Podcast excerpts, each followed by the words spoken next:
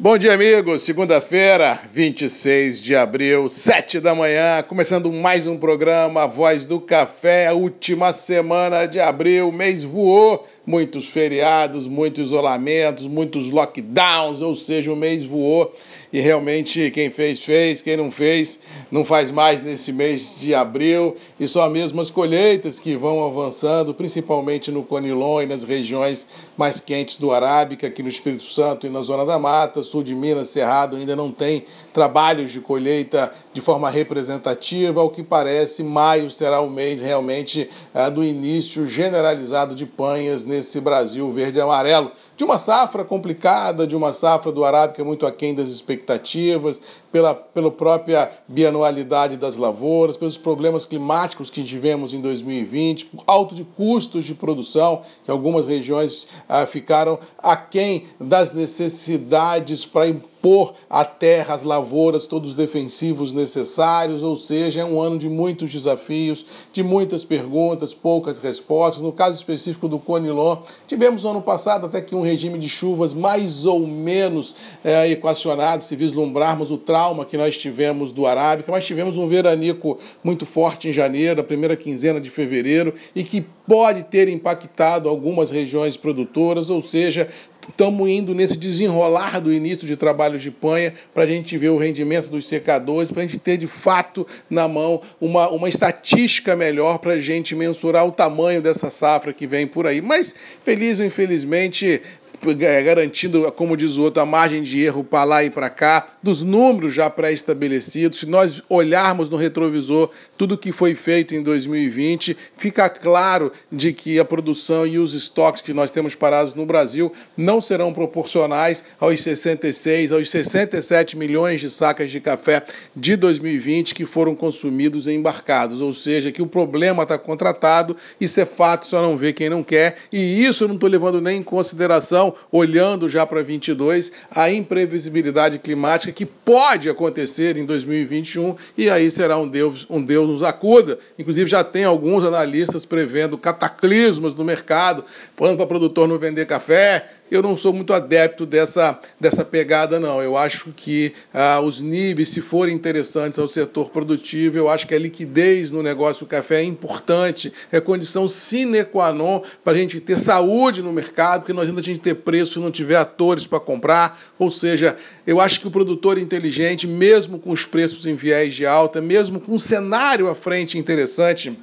no que se refere a preços e demandas, tem que aproveitar a esses canais de altas quando eles aparecem para diluir riscos, para colocar dinheiro no bolso, para fazer média de preços nas suas colheitas. Não estou dizendo para vender a safra toda, nunca disse isso, mas eu acho que a diluição de riscos de 10,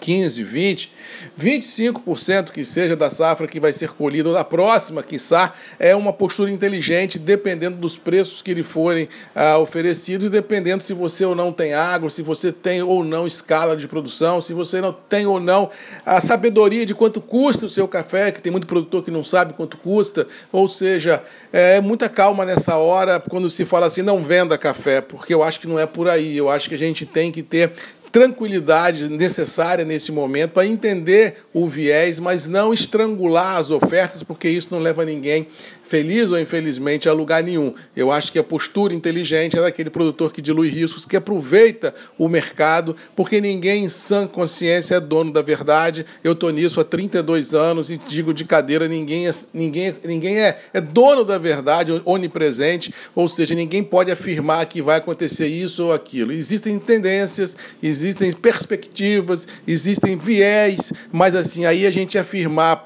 assim, o de que de fato vai acontecer muito maluquice. Ou seja, eu acho que dentro dessa análise das, das condições que nós temos hoje no mercado, é crível a gente dizer de que o mercado é bom, que o mercado tem viés positivo e que os preços, se dólar mantiver firme, se Nova York continuar firme, como eu acho que continua, e se as demandas continuarem positivas, como eu acho que continua, eu acho que a gente pode ter realmente um, um, um futuro de curto, médio e longo prazo bem interessante interessantes para o negócio café, mas isso em momento nenhum valida assim uma expressão não venda café. Não, eu acho que a gente tem que ter um cenário positivo e saber surfar essa onda, saber aproveitar esse momento, colocar dinheiro no bolso e fazer média de preços na sua, na sua colheita. Eu acho que uma das missões mais difíceis que existe no café, seja para produtor, para exportador, para todos os atores envolvidos, é acertar na mosca no negócio café. Isso aí, é quem fala para você que acerta é mentiroso, porque isso não existe. Eu acho que se a gente conseguir errar menos ou acertar na média,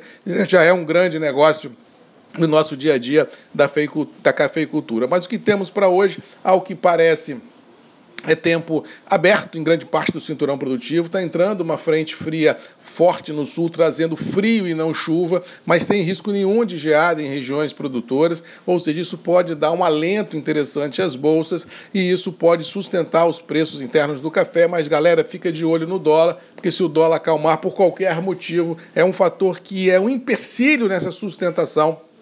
do viés de alta nos preços. Ou seja, vamos acompanhar o dólar Bolsa eu acho que continua firme nos atuais patamares e realmente a demanda, tanto doméstica quanto internacional, é bem interessante, mantendo esse vigor dos atores envolvidos na cadeia como um todo. Mas, mas no resumo da ópera é assim: mesmo que nós acreditemos, como eu acredito,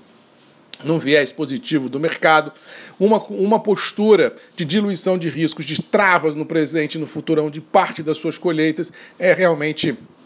muito inteligente, porque traz os atores para o jogo, cria liquidez e dá saúde a todo o negócio café, desde lavoura até a xícara. Essa, como diz o outro, é o meu conselho para começar a última semana de abril e encarar todos os desafios que nós temos pela frente. Mas vamos ficando por aqui, desejando a todos uma boa segunda-feira, uma boa semana, que Deus nos abençoe, que a gente possa enfrentar os desafios e vencê-los. E lembrando que todo dia, às sete da manhã, temos um encontro marcado aqui comigo, Marcos Magalhães, a voz do café, nos grupos e redes MM, ponto de encontro de todos nós. Para não perder o costume, boa segunda-feira, boa semana, um abraço e até amanhã. Tchau!